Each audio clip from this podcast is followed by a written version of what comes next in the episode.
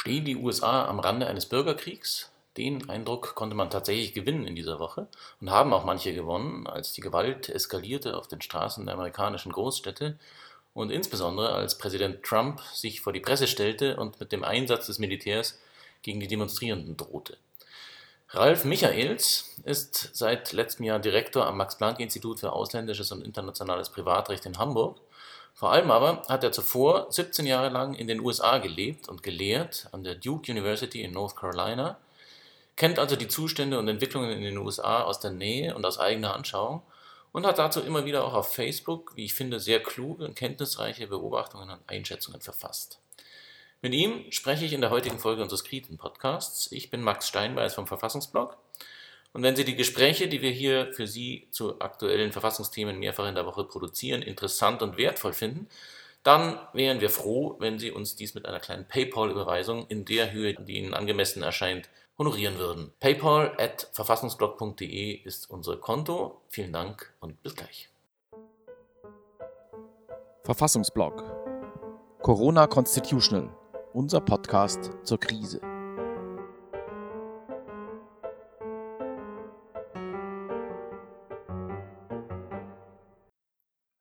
Hallo Herr Michaels, vielen Dank, dass Sie dabei sind. Wie geht's Ihnen? Ja, Herr Steinbeiß, freut mich sehr, dass ich dabei sein kann. Mir geht's gut, soweit das halt mit diesem blöden Corona alles so geht. Aber wir haben hier am Institut langsam wieder Normalbetrieb so ein bisschen und dann kann man auch wieder über andere Sachen nachdenken. Ja, da fehlt es ja wahrhaftig nicht an Anlässen. wenn man die Frage ist, ob man das so gut finden soll. Einer der Anlässe ist, die, sind die Dinge, die gerade in den USA stattfinden. Da haben sie vor kurzem auf Facebook einen, einen Post veröffentlicht, in dem sie den Auftritt von Trump, also die Pressekonferenz und dann danach dieser Marsch vor die Kirche gegenüber vom Weißen Haus und wo er dann so diese Bibel hochhält und so. Also alle kennen ja wahrscheinlich diese Bilder. Da haben sie eine Parallele zu dem Reichstagsbrand 1933 in Deutschland gezogen. With all caveats against comparison, the Reichstag is burning. Wie haben Sie das gemeint? Ja, genau. Das ist ja immer, wenn man sowas schreibt, so ein bisschen provokativ gemeint. Genau ist es ja nie das Gleiche, was man da sieht. Es ist halt, wir haben diese Bilder gesehen, auch in Deutschland von Trump, der also sich den Weg freiräumen lässt, um da die paar Meter zu der Kirche zu gehen, sich da mit der Bibel in der Hand fotografieren lässt, wieder zurückgeht.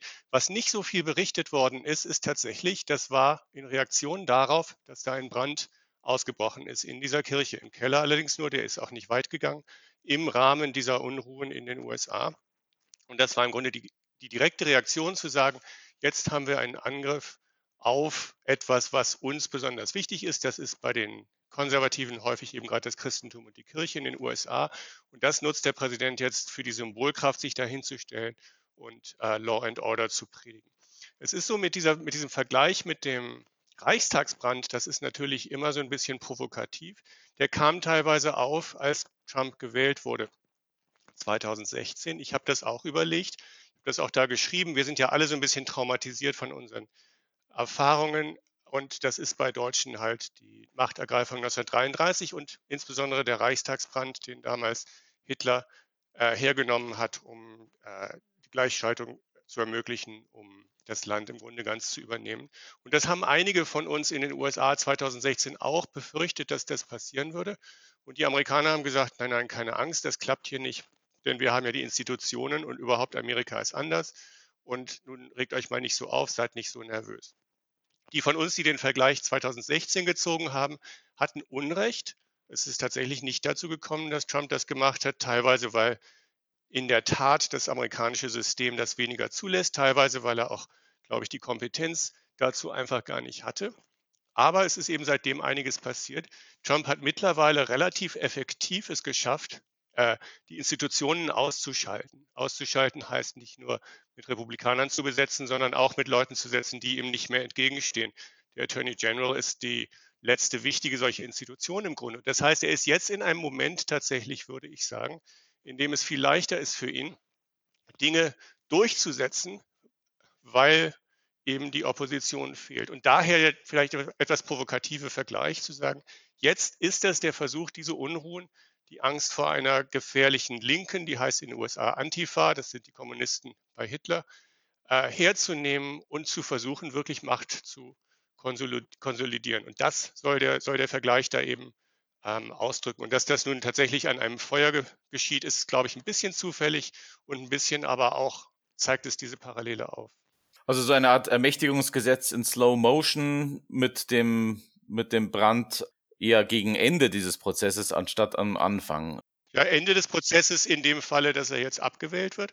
Aber er kämpft ja maßgeblich mit allen Mitteln dafür, dass er, dass er nicht abgewählt wird. Und insofern wissen wir auch noch nicht, ob wir am Ende des Prozesses sind.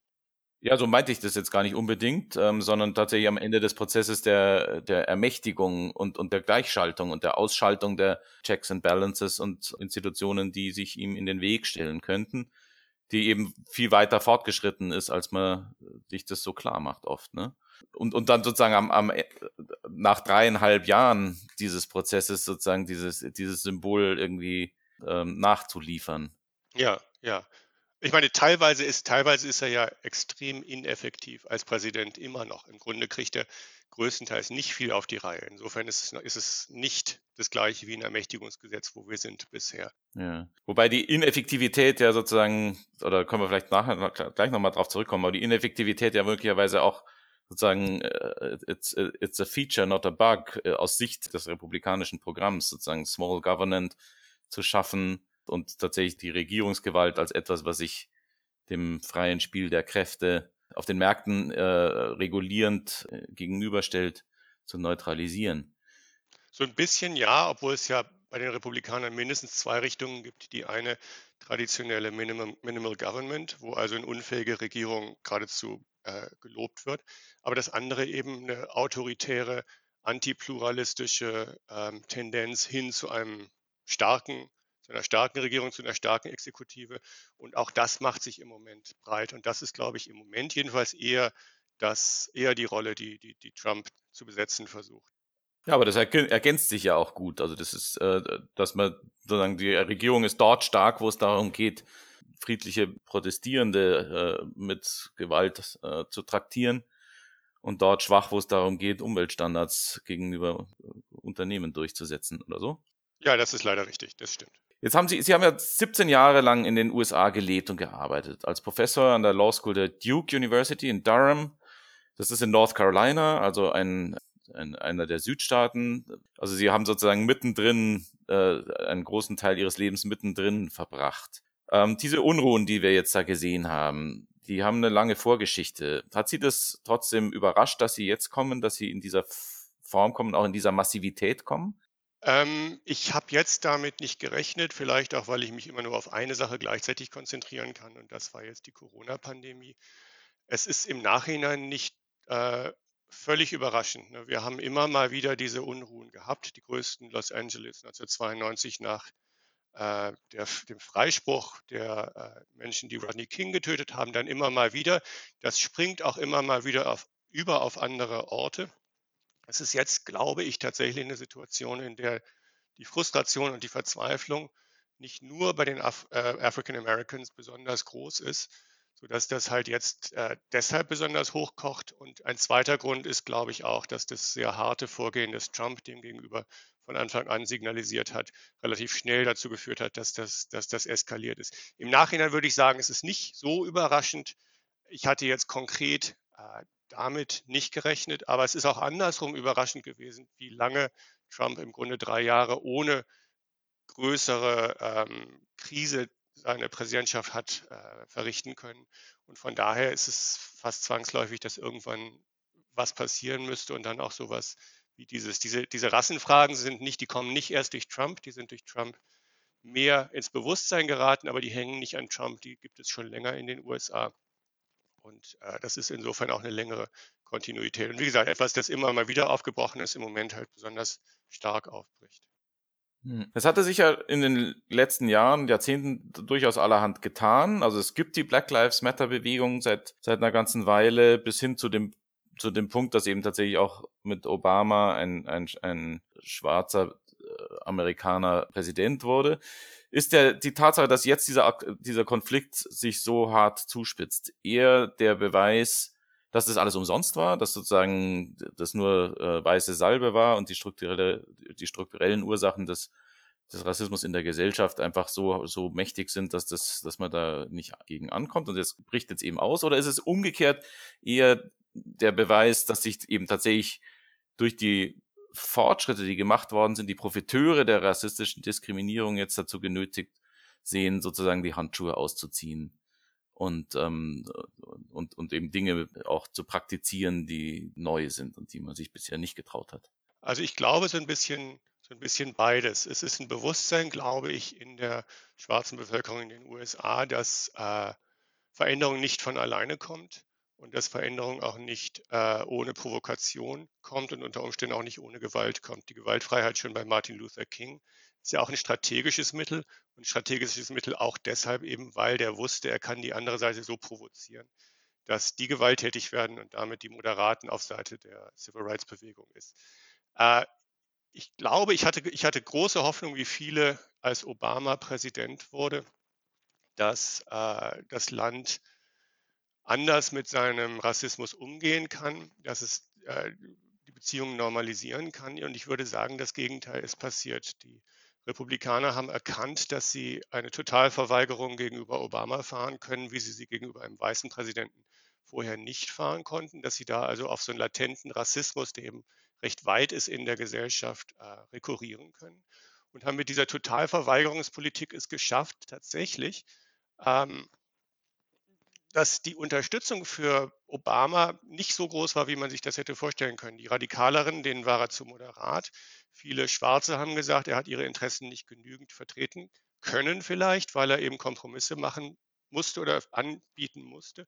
Und andererseits hat diese Totalverweigerung halt reingespielt in die Idee, äh, wie Sie sagten, eben Minimal Government und schon gar nicht von einem Schwarzen. Das heißt, in gewisser Weise hat die Wahl von Obama jedenfalls kurz- und mittelfristig äh, den Rassismus vielleicht nicht erhöht, aber jedenfalls nicht, nicht maßgeblich reduziert. Black Lives Matter ist ja schon eine Gegenbewegung. Das ist ja schon eine Bewegung, die sich bildet, gerade deshalb, weil der Rassismus so groß ist, nicht weil der Rassismus so, ähm, so weggeht. Und was eben Schwarze gesagt haben, ist, dass sie wieder lauter werden müssen.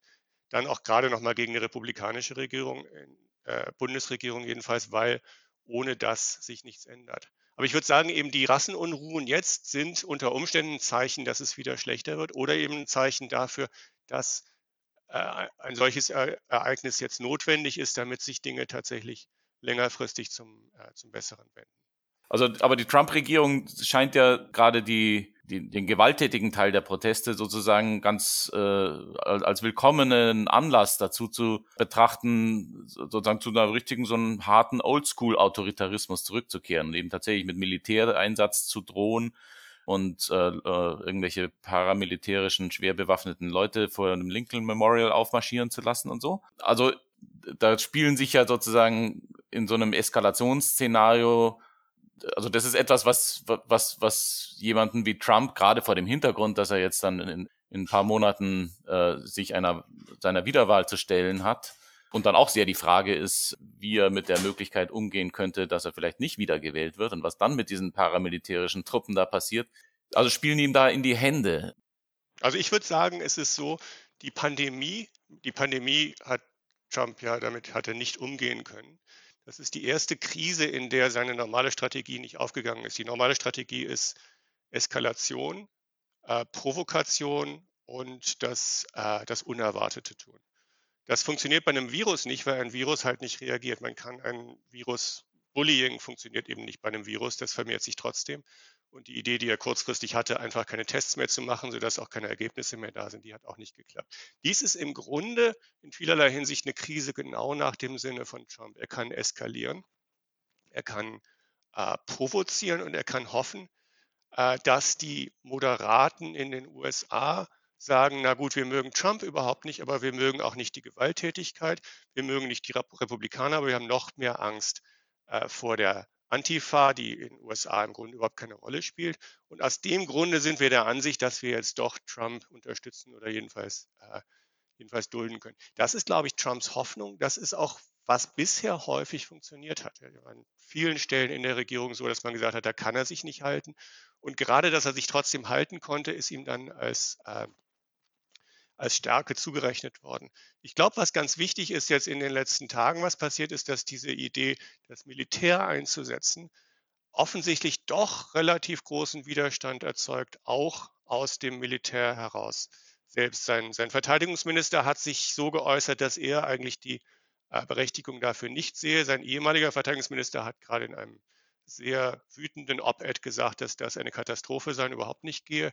Und was man so ein bisschen aus dem Militär hört, ist, dass auch die eigentlich nicht so sehr dafür sind, äh, da eingesetzt zu werden, um ähm, Aufstände niederzuschlagen. Das heißt, es könnte doch sein, dass in der Frage jedenfalls sich Trump jetzt doch endlich mal überreizt hat und dann müsste man sehen, ob das ihm vielleicht doch, äh, äh doch schadet. Es ist eben dann doch nicht so in den USA, dass das Militär sagen würde, wir wollen hier wirklich die, äh, die Herrschaft im Lande übernehmen, wie das in anderen autoritären Staaten ja äh, passiert ist.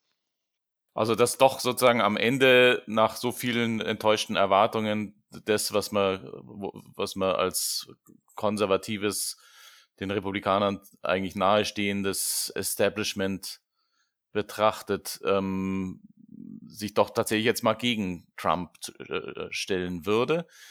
Ich meine, es ist ja vor mehr als 20 Jahren hat, äh, hat Newt Gingrich äh, mit dem Begriff des Bürgerkriegs operiert und hat davon gesprochen, dass die liberale Linke einen Bürgerkrieg gegen die Werte des Amerikas führen. Und man kann sich ja schon fragen, ob das nicht so eine Art self-fulfilling prophecy ist und, und, und tatsächlich auch ein Programm, wo sozusagen Trump nur der Exekutor von etwas ist, was schon lange vor Trump mitten aus dem, aus dem Innersten der Republikanischen Partei konzipiert und jetzt auch durchgezogen wurde. Oder würden Sie dem widersprechen? Also ich würde sagen, dass die USA von Beginn an mit dieser ähm, E pluribus unus Idee immer schon weniger auf Konsens wirklich basiert hat und immer mehr, immer mehr auch gesagt hat, Konflikt gehört zur Identität dazu. Dass es auch immer schon eine relativ gewaltaffinere Gesellschaft war, jedenfalls als die wir in der Bundesrepublik nach dem Zweiten Weltkrieg haben. Das Second Amendment mit dem Right to Bear Arms gehört dazu. Auch äh, der, der, der, Civil War gehört dazu. Und tatsächlich die Aufstände, die ja doch äh, regelmäßig relativ gewalttätig waren. Auch die äh, wirklich hohe Anzahl von Tötungen durch die Polizei gehört dazu. Das heißt, Gewalt und Konflikt und in dem Sinne nicht Bürgerkrieg, aber vielleicht Bürgerkrieg Leid, ist so ein bisschen, finde ich, in der amerikanischen Psyche immer schon näher dran äh, als bei uns. Es ist halt auch so tatsächlich, wie Sie sagen, dass die konservativeren Kräfte in den, bei den Republikanern schon lange Ideen von entweder einem extremen äh, Klassenkampf äh, propagiert haben oder eben in so einem christlich-postchristlichen Bild einen Manichäismus des äh, Gut gegen Böse Krieg, das also auch rhetorisch immer schon eskaliert haben. Das macht Trump jetzt wiederum besonders, das hat Gingrich gemacht. Das ist aber tatsächlich bei einer Richtung, bei den Republikanern tatsächlich äh, schon länger da. Die Frage wird halt jetzt sein, wie Sie schon sagten, ob das die, äh, ob das die Moderaten überzeugt, ob die eben auch sagen, als Bush äh, schon das aufgestellt hat, wenn nicht für mich ist, es gegen mich, ob diese Trennung eben funktioniert oder ob man nicht sagt, diese maximale Spaltung der Gesellschaft, die wollen wir doch nicht mitmachen. Und dann ist uns jemand wie Joe Biden als Präsident lieber als, als Donald Trump. Ja, vielen, vielen Dank. Das war wahnsinnig interessant. Wir sind am Ende unserer Zeit. Ralf Michaels, Direktor am Max-Planck-Institut für ausländisches und internationales Privatrecht in Hamburg. Lange Zeit auch in USA an der Duke University als Professor tätig und deswegen aus eigener Anschauung, Kenntnissen und Erfahrungen in den USA. Vielen Dank für die Einschätzung, fand ich super spannend ähm, und alles Gute und viel, äh, bis bald hoffentlich. Herzlichen Dank, Herr Steinmeier. Es hat Spaß gemacht. Bin aber auch froh, dass ich jetzt nach 17 Jahren nicht mehr da bin, sondern hier. Hier ist es schon dann doch einfacher. ja, okay. Vielen Dank. Dankeschön.